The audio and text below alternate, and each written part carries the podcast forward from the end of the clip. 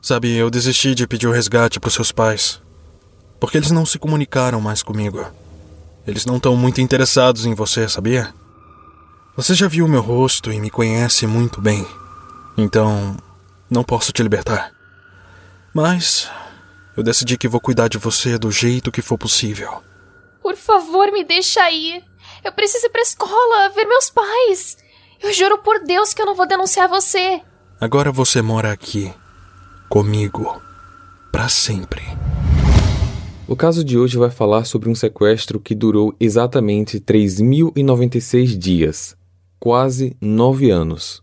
Foi apenas com a atitude da própria vítima, que nunca desistiu de tentar se libertar, que, no momento certo, agiu com o intuito de sobrevivência e conseguiu fugir. Durante muitos anos, Natasha Campus, a vítima, se recusou a confirmar se teria ou não sofrido abuso sexual durante esse período em que esteve em cárcere privado. Em seu depoimento oficial, assim como nas entrevistas e na autobiografia publicada em 2010, a qual foi usada como uma das principais fontes de pesquisa para a apresentação desse caso aqui, ela declarou que essa seria a única parte da sua história que manteria em privacidade. Somente em 2013, em uma entrevista concedida à TV alemã por ocasião do lançamento mundial do filme 3.096 Dias de Cativeiro, baseado na autobiografia, Natasha assumiu ter sido violentada sexualmente durante o cativeiro. Essa é uma parte da história que ela quis manter guardada, só que foi simplesmente arrancada contra a vontade dela. E por isso que no caso de hoje, essa será uma parte que eu vou manter fora da narrativa em respeito a ela mesma. O canal Arquivo Mistério já tem vários casos sobre abusos sexuais, casos esses que as vítimas que sobreviveram contam como aconteceu, mas eu acho que o mínimo que eu posso fazer em relação ao caso da Natasha é respeitar a primeira decisão dela, que no caso foi uma decisão mantida durante anos, até que arrancaram dela. Então eu não acho justo trazer essa parte, mas fique em mente que sim, que ela foi violentada sexualmente, mas eu não vou retratar aqui hoje. Vocês vão escutar detalhes sobre violência física, né, pancadas, socos, é, chutes, é, várias coisas psicológicas também em relação a racionamento de comida, falta de banho, tudo. Apenas a parte sobre violência sexual é que eu não vou retratar aqui. Olá, misteriosos! Eu sou Fábio Carvalho e esse é o projeto Arquivo Mistério, um podcast que eu tento ao máximo produzir ele de um jeito que faça você se envolver na narrativa. E para isso, eu conto com a participação de diversas pessoas, principalmente na simulação das vozes dos personagens. Siga a gente na plataforma de streaming em que você está nos escutando agora para receber notificação sempre que um novo episódio for lançado. Para ver as fotos do caso de hoje, basta seguir a gente no Instagram, arroba Arquivo Mistério. Recados dados, vamos para o caso de hoje.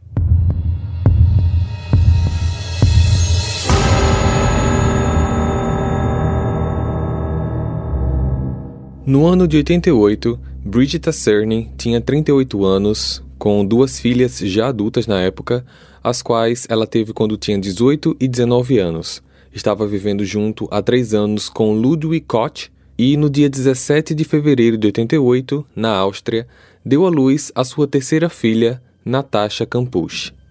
Natasha morava com sua família em um grande conjunto habitacional na periferia ao norte de Viana. Sua mãe era uma pessoa energética, decidida, mas tinha dificuldade em demonstrar emoções. Não era o tipo de pessoa que pega uma criança no colo com carinho ou que acalenta uma criança que chora de dor ou medo. Lágrimas, fraqueza e manifestações excessivas de afeto a incomodavam profundamente. Já o pai de Natasha era o oposto disso. Era afetuoso, abraçava e brincava sempre que podia com a filha. No entanto, não era um bom companheiro para a esposa. Bebia muito, passava as noites com amigos nos bares, não era muito responsável com as finanças da família e não era fiel à esposa. Obviamente, esse comportamento causava muitos conflitos entre o casal e o ambiente familiar de Natasha não era tranquilo. Para ela, sua avó era a referência mais importante de cuidado, carinho, estabilidade e proteção. Os pais de Natasha se separaram em 93 quando ela tinha 5 anos. As dívidas, os problemas financeiros, as diferenças de personalidade e a infidelidade tornaram-se insuportáveis.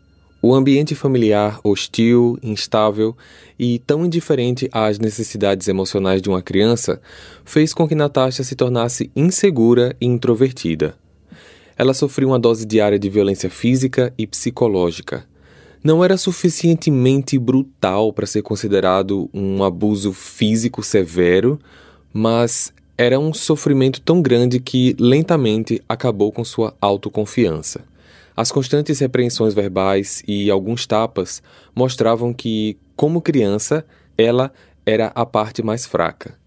Naquela fase da vida, ela apenas precisava de adultos que dessem segurança, apoio e amor incondicional, mas seus pais não faziam isso. Aos nove anos, Natasha começou a compensar suas frustrações com comida. Ela combatia a tristeza, a solidão e o tédio com guloseimas e tornou-se uma criança acima do peso considerado ideal. Fazia cada vez menos brincadeiras e atividades físicas e as outras crianças passaram a importuná-la ainda mais. Natasha e seu pai passaram a última semana de fevereiro de 98 na Hungria, a viagem não foi nada agradável para ela porque, com 10 anos de idade na época, tinha que acompanhar seu pai em noitadas por bares, festas e bebedeiras. Ao fim da viagem, como de costume, seu pai se atrasou para levar a filha de volta para casa, chegando mais tarde do que o horário combinado com a mãe da garota. Bridget ficou furiosa e acabou descontando sua raiva na menina. Ameaçou nunca mais permitir que ela ficasse com o pai o que a deixou muito triste e irritada. No dia seguinte, 2 de março, Natasha acordou cedo para ir para a escola e ainda estava triste e aborrecida. Ela já havia convencido sua mãe a deixá-la ir sozinha para a escola, afinal, as outras crianças de 10 anos já haviam conquistado essa independência. Natasha vestiu seu casaco vermelho, pegou sua mochila, guardou o sanduíche que sua mãe já havia preparado e saiu, sem olhar para trás e sem se despedir da mãe. Ela caminhava pela calçada quando seu olhar se deteve em uma caminhonete branca, estacionada no meio-fio. Diante dela, vi um homem parado que olhava ao redor de um modo desinteressado. A menina sentia um certo receio, mas seguiu em frente. Ao passar por ele, esse homem a agarrou pela cintura e a jogou dentro da caminhonete. Natasha estava sendo sequestrada. O sequestrador era Wolfgang Pryklopil, um engenheiro de telecomunicações de 36 anos, que já tinha trabalhado como técnico na empresa Siemens e posteriormente como autônomo fazendo reformas em casas e apartamentos. A casa em que ele morava pertenceu ao seu avô, que, na época da Segunda Guerra Mundial, construiu um abrigo anti-bombas. Ele era maníaco por limpeza e organização. Aparentava ser um homem convencional e burguês, com um jeito frágil e tímido, sem traços evidentes de maldade ou violência. No entanto, essa fachada de normalidade civil rapidamente iria desmoronar. Chegando em sua casa, Wolf a cobriu com um cobertor para impedir que ela visse qualquer coisa em volta. Natasha foi levada para um cômodo escuro, mal cheiroso, onde foi jogada ao chão. Ela ficou paralisada por um tempo até ter coragem de tirar o cobertor da cabeça. O local estava absolutamente escuro. Natasha simplesmente se cobriu de volta, se encolheu embaixo do cobertor e começou a chorar. Mais tarde, o sequestrador trouxe uma lâmpada e Natasha pôde então ver o lugar onde estava. Era um cômodo muito pequeno e vazio, com um vaso sanitário e uma pia dupla no canto. Wolf estava utilizando o abrigo antibombas como cativeiro. Era praticamente uma prisão de 5 metros quadrados. Naquele primeiro dia, o sequestrador interagiu com ela de forma tranquilizadora e gentil. Relaxa. Fica calma. Nada de mal vai acontecer a você, desde que você seja boazinha e faça tudo o que eu mandar. Por favor, me deixe ir embora. Eu juro que não conto nada para ninguém. Eu vou dizer que eu quis fugir para não ir à escola. Ninguém vai saber de nada e você não vai ter problemas. Não, meu bem. Você não pode ir embora hoje. Você vai passar a noite aqui. Como ela não voltou para casa na hora esperada, sua mãe foi até a escola. Ao saber que a filha nem tinha aparecido lá, notificou imediatamente a polícia. No dia seguinte, eles iniciaram uma busca pela menina, colocando centenas de policiais e cães farejadores para vasculhar uma grande área ao redor da escola e do conjunto habitacional onde eles moravam. Helicópteros sobrevoaram o local, cartazes foram espalhados pelas redondezas e muitas pessoas procuraram a polícia para prestar informações. Tudo em vão. As buscas em larga escala foram canceladas apenas três dias após o sequestro e a polícia decidiu interrogar as pessoas do círculo familiar de Natasha.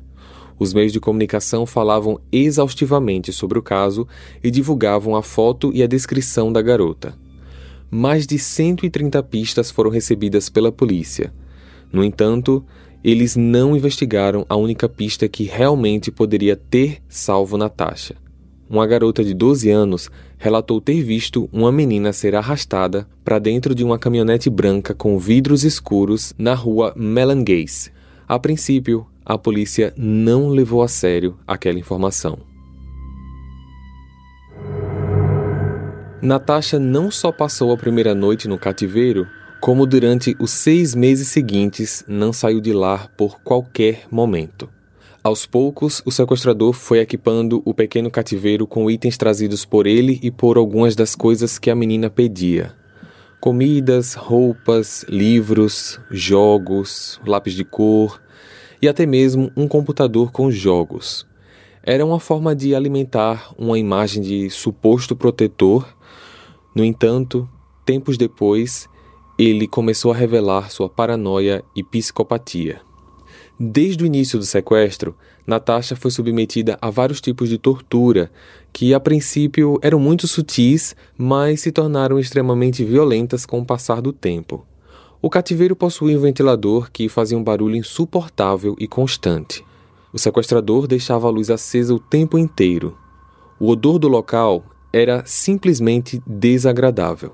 Sabe-se que essas práticas correspondem a um tipo de tortura conhecida como tortura sensorial, que provocam um profundo esgotamento físico, confusão mental e incapacidade de reagir. Exatamente o que o sequestrador queria. Apesar de, no início, o Wolf tentar ser agradável e prestativo, ele logo apresentou seus métodos de opressão para garantir que ela nunca tentasse escapar ou que fizesse algo contra ele. Em um primeiro momento, ele apenas fazia ameaças.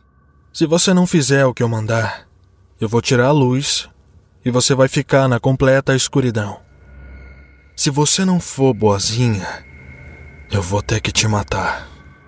Pouco tempo depois, ele começou a revelar mudanças bruscas de humor sem causa aparente, tornando-se raivoso e agressivo inesperadamente.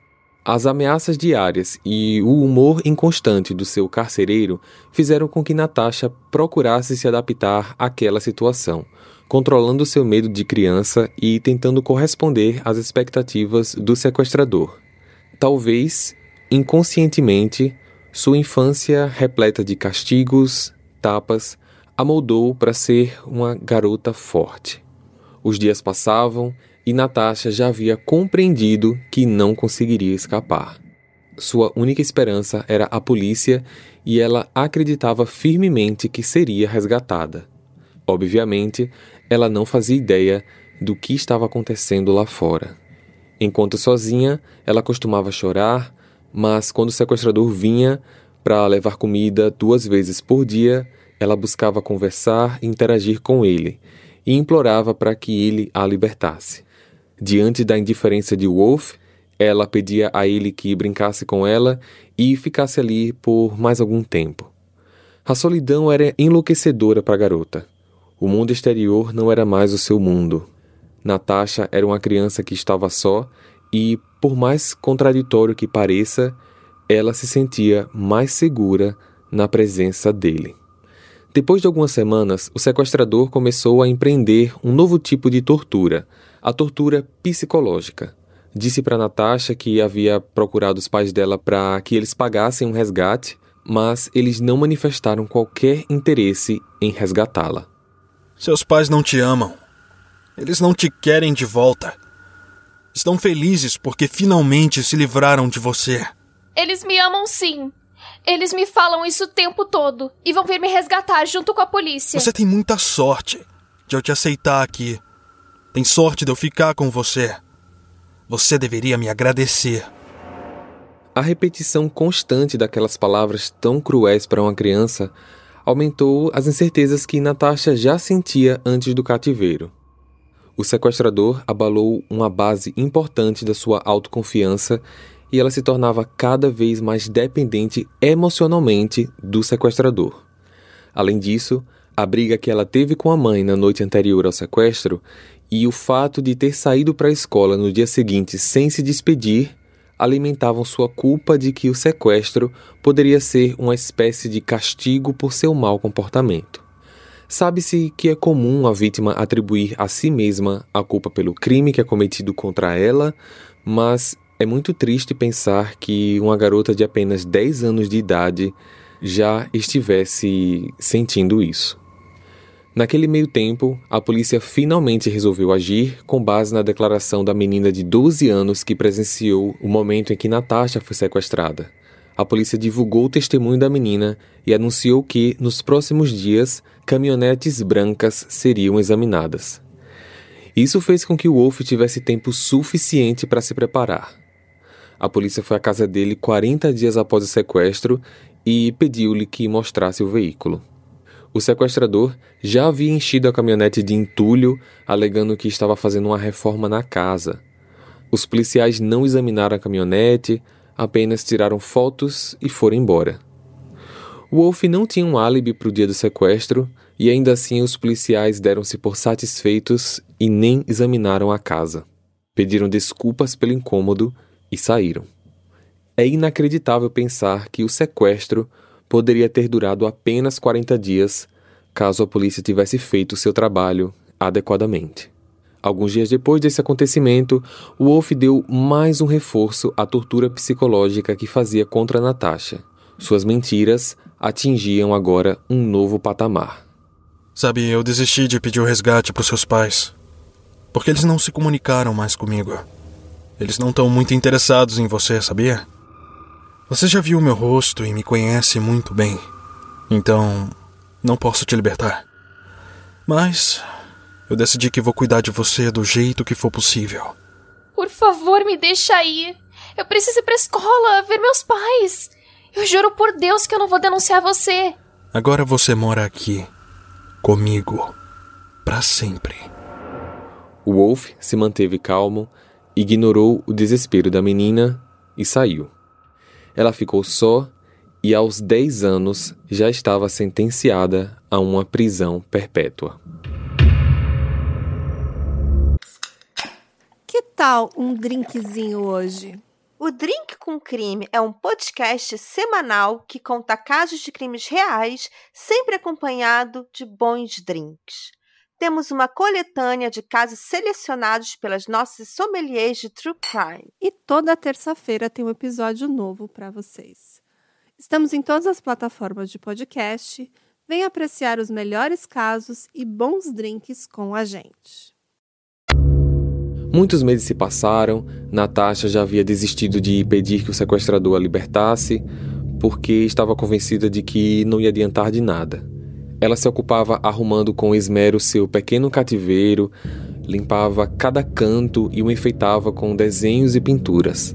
Tentava criar, naquele lugar sombrio, um refúgio, um ambiente acolhedor em que ela se sentisse protegida.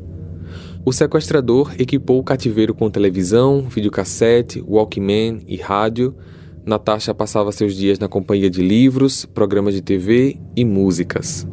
Essas coisas eram vitais para que ela acabasse, de alguma forma, conservando a sua sanidade mental. No entanto, esses mesmos materiais eram usados como chantagem e punição pelo sequestrador. Ela perdia o direito aos itens caso não fosse boazinha. Ocorre que não era possível prever o que o sequestrador considerava como ser boazinha ou não.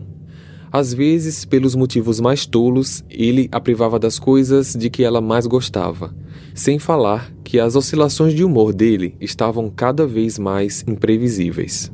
Cada vez mais obcecado pelo controle, o sequestrador instalou um interfone no cativeiro, para que ele pudesse falar com ela sem precisar descer até o local. Com o tempo, Natasha percebeu que, mais do que um item de controle, o interfone seria também uma nova forma de tortura, porque ele ligava sem parar para perguntar o que ela estava fazendo. Muitas vezes, quando irritado, gritava. E se ela não atendesse ao telefone, ele descia. Com quase um ano de cativeiro, Natasha já estava deprimida e apática. Esse estado emocional incomodava o sequestrador, que não sabia lidar com sua tristeza. Ele tentava animá-la com jogos, doces, mas nada adiantava. Até que ele ofereceu algo que ela havia pedido várias vezes e que ele sempre negava: um banho de verdade, um banho de banheira.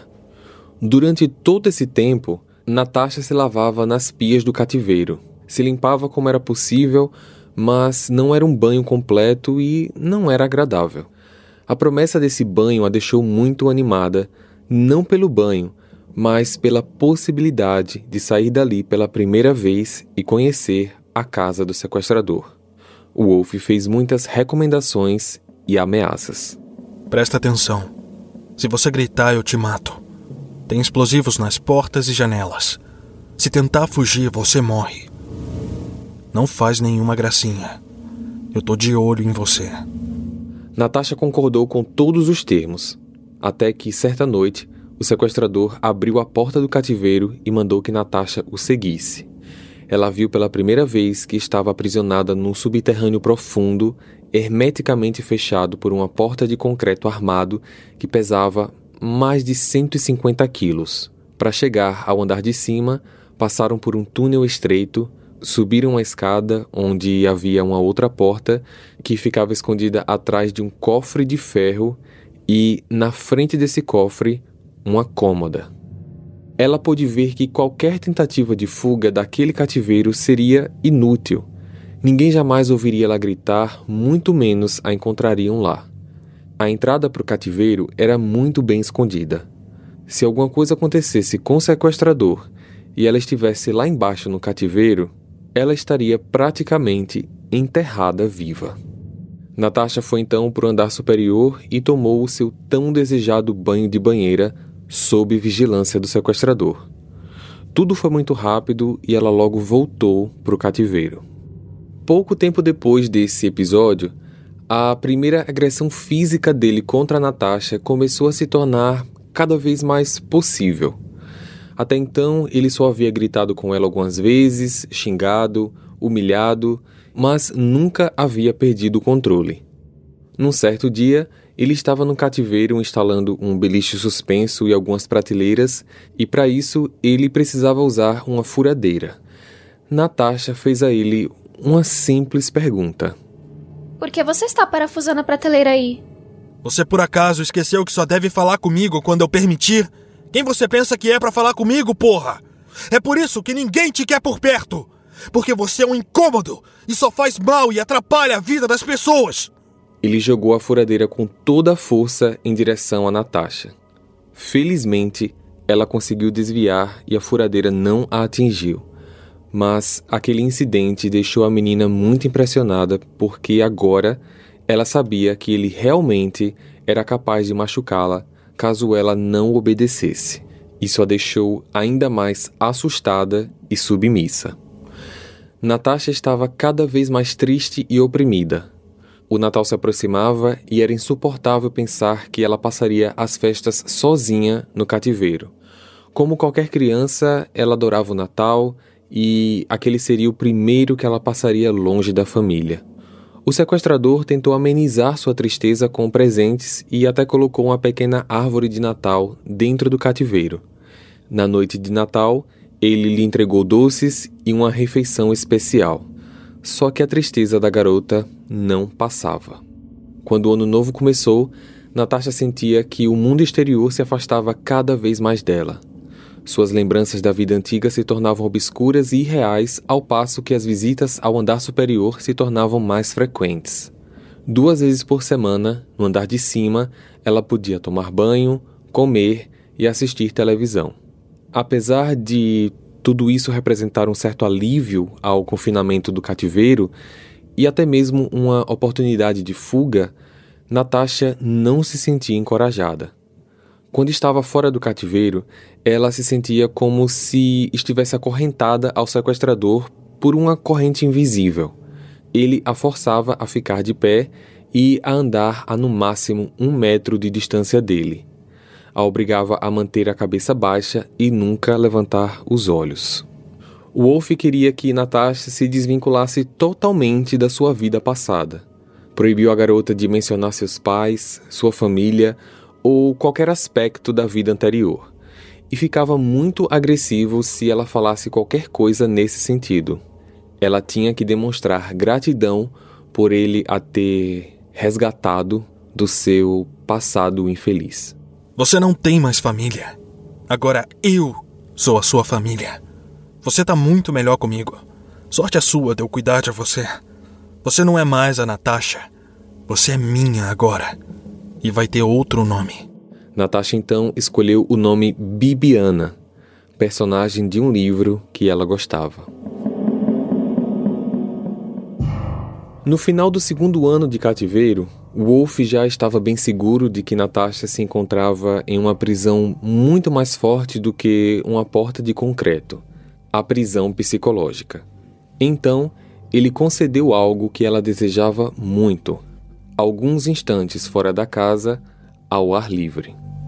O tempo passava, Natasha crescia e, aos 12 anos, ela ficou menstruada pela primeira vez.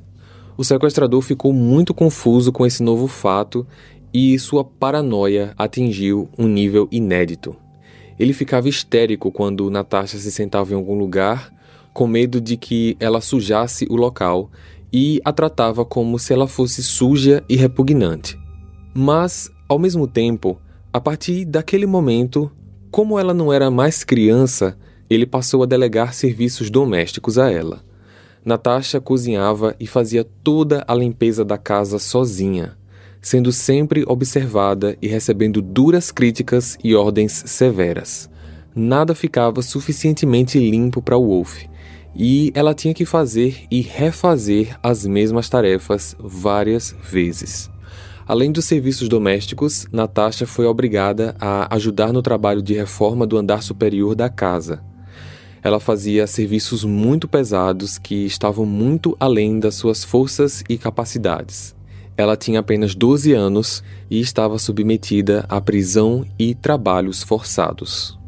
Um dia, enquanto trabalhavam na reforma, Wolf pediu que Natasha lhe passasse uma ferramenta. Ao ver que ela passou a ferramenta errada, ele ficou extremamente irritado. Gritou e, com um movimento brusco, pegou um pesado saco de cimento e jogou na direção dela. O saco a atingiu com força e ela caiu no chão. Parece que esse fato abriu as portas para a raiva descontrolada do sequestrador, que passou a bater regularmente na menina. Tapas, socos, chutes, empurrões agora eram parte da rotina. Natasha vivia coberta de hematomas e sentia dores constantes, mas não podia chorar nem lamentar, porque isso irritava ainda mais o sequestrador. Algumas vezes ela nem encontrava uma posição para dormir, tamanhas eram as dores pelo corpo. Aos 14 anos, Natasha passou a noite no andar de cima pela primeira vez, mas não foi uma sensação libertadora para ela, pois o sequestrador ficou com ela dentro do quarto, com a porta trancada e com algemas de plástico nos dois. Essa foi a primeira de muitas noites que Natasha dormiria fora do cativeiro. Pouco tempo depois de passar a dormir no mesmo quarto dele, Natasha tentou tirar a vida pela primeira vez. Convencida de que não poderia escapar e cansada de tantos maus tratos, aquela parecia ser a única saída. Em seu cativeiro, ela tentou se estrangular usando peças de roupas, mas não conseguiu. uma nova tentativa foi feita aos 15 anos usando uma agulha de costura para cortar os pulsos, o que ela também não conseguiu fazer até o fim. Foi então que Wolf começou a empreender um novo tipo de tortura. Ele passou a controlar e racionar as porções de comida de Natasha. Dizia que ela estava feia, gorda e que ia limitar a comida para o seu próprio bem. No início, as restrições eram leves, até que o racionamento da comida se transformou em uma verdadeira campanha de terror que conduziu Natasha aos 16 anos de idade ao limite da fome. As porções das comidas foram drasticamente reduzidas. Além disso, ele eventualmente a deixava sem comida por dias, como forma de castigo e tortura. A garota se sentia cada vez mais fraca, impotente e, por vezes, não conseguia nem ficar de pé. Era mais uma forma de Wolf mantê-la em defesa e sob controle, afinal, quem consegue ter forças para fugir se nem ao menos tem algo para comer? Cada vez mais paranoico com limpeza, o sequestrador passou a se incomodar com o cabelo da garota, fazendo com que ela colocasse um saco plástico na cabeça toda vez que fossem para o andar de cima. Só que essa não foi uma atitude que durou muito tempo, pois logo ele decidiu raspar a cabeça dela. Aos 16 anos, Natasha estava careca, pálida e muito magra. Pesava somente 38 quilos. No entanto, essa aparência não era problema para o sequestrador, que passou a exigir que Natasha andasse seminua pela casa, apenas com roupas de baixo e boné. Certamente uma das táticas para evitar que ela tentasse fugir. Ele estava convencido de que ela não iria correr para a rua seminua. Natasha fez uma terceira tentativa contra a vida. No cativeiro, ela tinha uma chapa elétrica que usava para esquentar as refeições semi-prontas.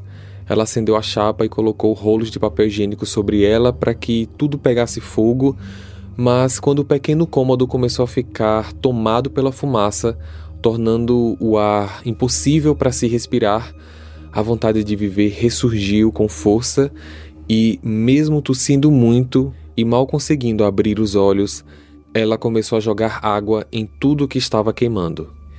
Esse foi um evento decisivo porque, a partir dali, ela tomou a decisão de que iria sobreviver e fugir.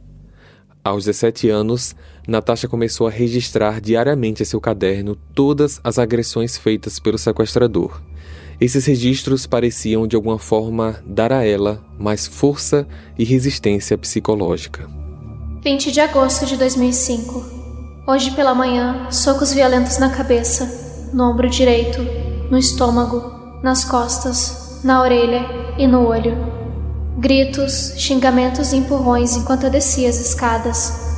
Ele me estrangulou, sentou em cima de mim e apertou minha boca, me sufocando. Jogou objetos em mim, e me empurrou com violência contra a mesinha da cabeceira. 21 de agosto de 2005.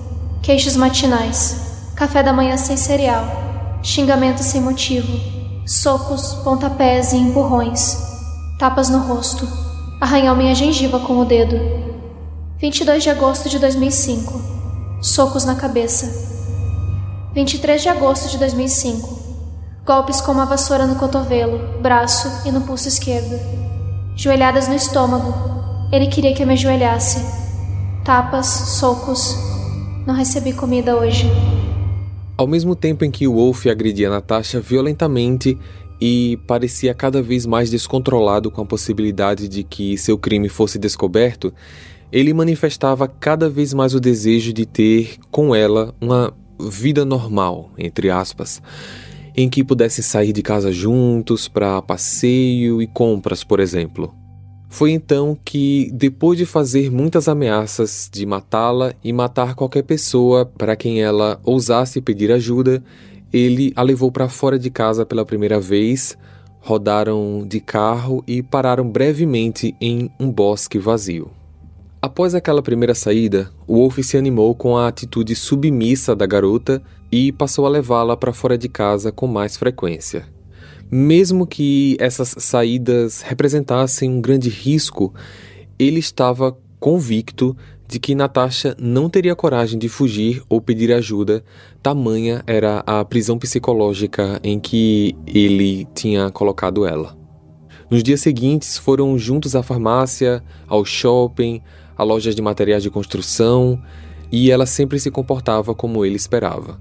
Mesmo quando era abordada por vendedores e atendentes diversos, o que poderia ser uma chance real de libertação, tornava-se algo tão angustiante e assustador que Natasha não conseguia nem reagir. Em uma ocasião, a maior oportunidade de salvação se apresentou quando eles foram parados por uma blitz. Diante do policial que o abordava calmamente solicitando documentos, Natasha apenas rezou para que seu olhar pudesse revelar ao policial que ela precisava de ajuda, já que ela se sentia incapaz de se mover ou falar. Nada aconteceu e eles foram rapidamente liberados para que seguissem o seu caminho. O Wolf parecia satisfeito com aquela nova fase em que podia realizar sua fantasia de uma vida normal com Natasha sem que ela lhe oferecesse algum perigo. Pouco antes do aniversário de 18 anos dela, Wolf, que sabia que Natasha gostava de esquiar e ele próprio adorava o esporte também, decidiu que os dois fariam juntos uma pequena viagem a uma estação de esqui. Apesar de não haver nenhuma naturalidade naquela situação, Natasha, que ainda estava muito magra e fraca, conseguiu esquiar e aproveitar o dia de falsa liberdade. Até que, no certo momento, ela pediu para usar o banheiro. Como ele não poderia entrar no banheiro feminino com ela, Wolf a levou até a porta e reforçou todas as recomendações e ameaças de sempre. O banheiro estava vazio, mas quando Natasha estava na cabine, ouviu a porta se abrindo e alguém entrou. Natasha saiu da cabine às pressas e se deparou com a mulher. Pela primeira vez, ela estava sozinha com uma outra pessoa. Natasha reuniu as poucas forças que tinha e falou com a mulher. Ela disse, num tom muito baixo, palavras meio desencontradas. A mulher apenas sorriu e saiu. Tempos depois, descobriu-se que essa mulher era uma turista holandesa e não tinha entendido nada do que Natasha tinha falado. Que tal um drinkzinho hoje? O Drink com Crime é um podcast semanal que conta casos de crimes reais, sempre acompanhado de bons drinks. Temos uma coletânea de casos selecionados pelas nossas sommeliers de True Crime. E toda terça-feira tem um episódio novo para vocês. Estamos em todas as plataformas de podcast. Venha apreciar os melhores casos e bons drinks com a gente. Já no aniversário de 18 anos, no dia 17 de fevereiro de 2006, Wolf se esforçou para agradá-la com um grande bolo de aniversário no formato dos números 1 e 8, coberto por glacê e decorações. Deu a ela um vestido cor de laranja, além de alguns outros presentes. Para ela, aniversários tinham um forte significado. Ela era uma criança quando foi sequestrada, sobreviveu à adolescência como escrava, agora era uma jovem adulta e ela já sabia que não queria viver daquela forma. Ela só estava esperando pela oportunidade certa. No dia 23 de agosto de 2006, no ano em que ela fez 18 anos, Natasha era prisioneira de Wolf há exatos 3.096 dias. Por volta do meio-dia, o Wolf levou Natasha para os fundos da propriedade e ordenou que ela limpasse a caminhonete, pois ele iria colocar à venda. Entregou a ela o aspirador de pó e ficou a observando trabalhar. De repente, o celular dele tocou. Ele se afastou um pouco para atender, porém o barulho do aspirador não permitia que ele ouvisse bem a pessoa do outro lado da linha, e absorvido pela conversa, ele foi se afastando, se afastando, a ponto de sair do campo de visão de Natasha. Ela ficou só. Pela primeira vez em oito anos e meio, o sequestrador a deixou longe da sua vista e do lado de fora da casa. Tudo aconteceu muito rápido. Com uma força sobre-humana, Natasha largou o aspirador e foi até o portão do jardim que estava aberto. ela correu até se deparar com um grupo de três pessoas caminhando na direção contrária a ela. Vocês precisam me ajudar. Eu preciso de um celular para chamar a polícia, por favor. Desculpe, não trouxemos celular.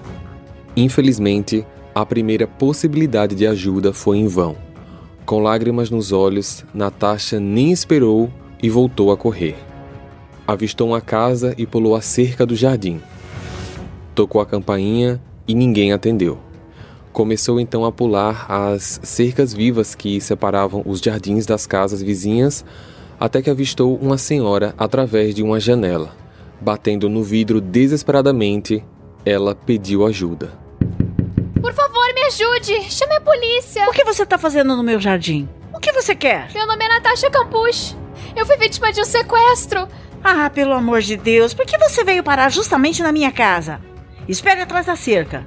Não pise no meu jardim. Apesar da inacreditável ignorância dessa senhora, em pouco tempo, dois policiais apareceram e Natasha foi salva. O caso de Natasha gerou muito interesse e comoção no mundo inteiro. As imagens da moça de pernas muito brancas, cheias de hematomas, debaixo de um cobertor azul, rapidamente percorreu os telejornais dos cinco continentes. Na viatura da polícia, Natasha foi informada que não haviam encontrado o sequestrador no endereço que ela forneceu à polícia e que havia muitas equipes policiais à procura dele. Natasha sabia que o Wolf se mataria caso ela fugisse, e mais tarde naquele dia descobriram o corpo dele. Ele tinha se jogado nos trilhos de uma estação de trem. Na delegacia, os pais de Natasha foram ao seu encontro. Como era de se esperar, foi um reencontro muito emocionante, com muitos abraços, lágrimas, sorrisos e palavras carinhosas. Natasha novamente experimentou a sensação de amor e proteção depois de quase uma década.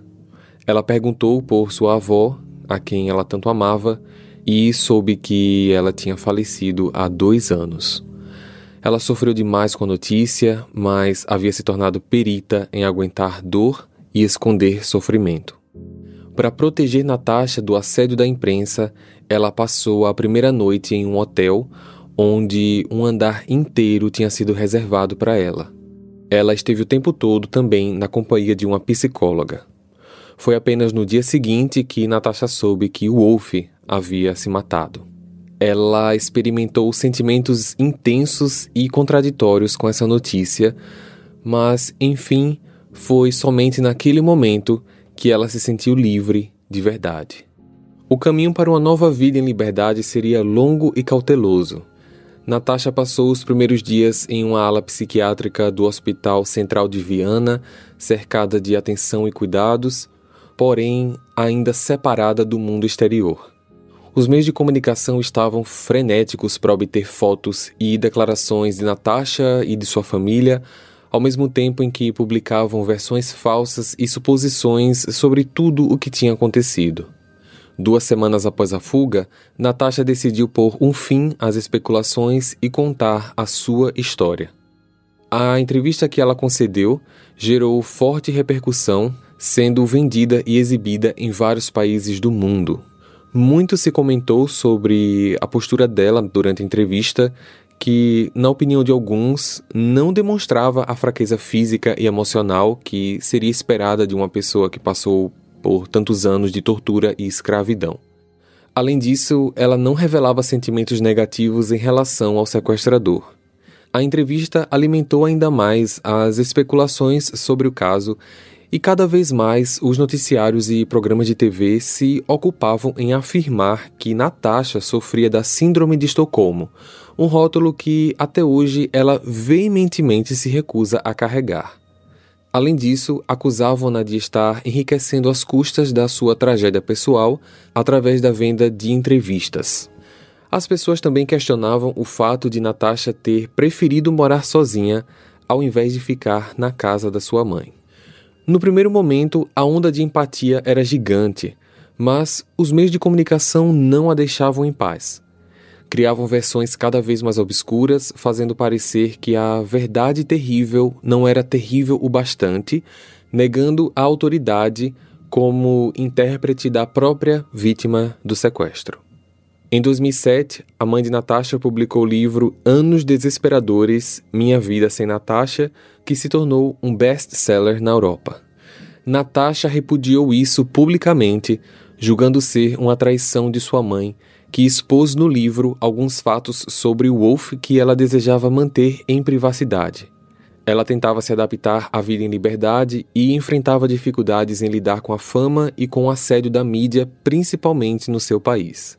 Dentre os fatos que marcaram os primeiros anos de liberdade, destacam-se a obtenção do diploma do ensino médio e a doação que recebeu do governo austríaco da propriedade da casa de Wolf, como forma de compensação extra pelos danos sofridos.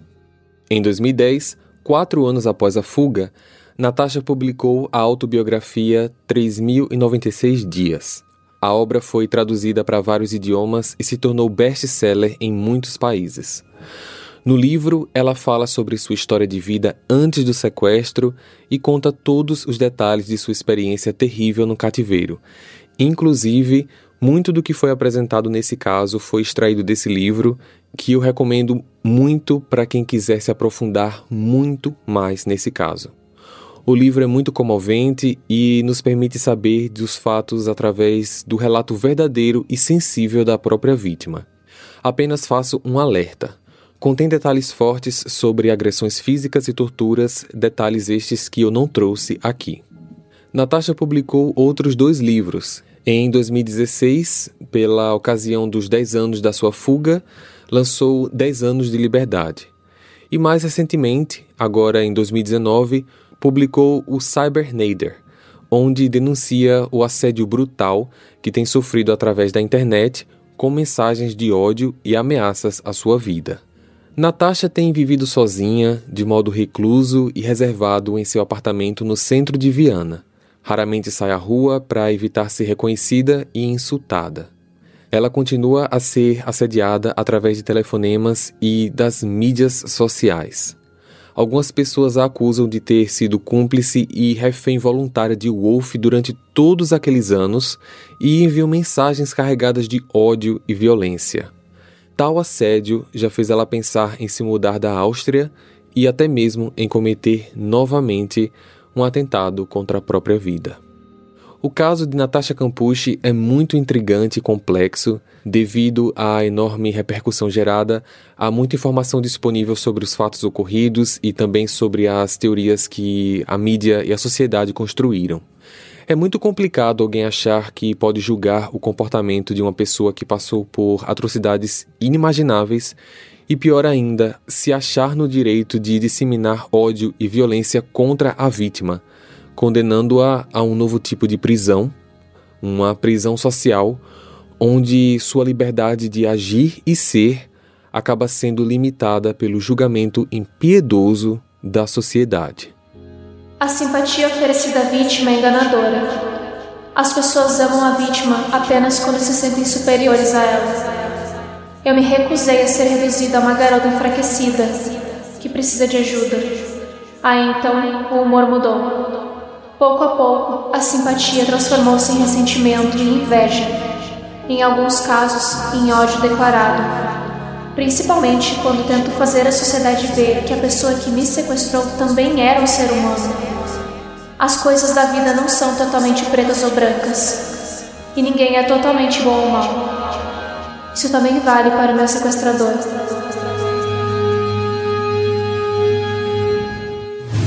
Compartilhe esse episódio com seus amigos para ajudar no crescimento do canal. Para ver as fotos desse caso, basta seguir a gente no Instagram, arroba Arquivo Mistério, ou o nosso canal lá no YouTube. Eu vejo vocês então no próximo caso. Combinado? Até lá! Prepare-se para mergulhar no mundo sombrio e fascinante dos crimes reais. O podcast Composição de um Crime vai te deixar vidrado do início ao fim com uma experiência única, onde os detalhes mais obscuros sobre assassinatos, conspirações e serial killers ganham vida. Se você, assim como eu, adora histórias intrigantes de crimes reais e busca desvendar os segredos por trás dos crimes mais complexos, esse é o podcast que vai te viciar. Composição de um Crime está em todas as plataformas de áudio. Escolha a sua e dê o play.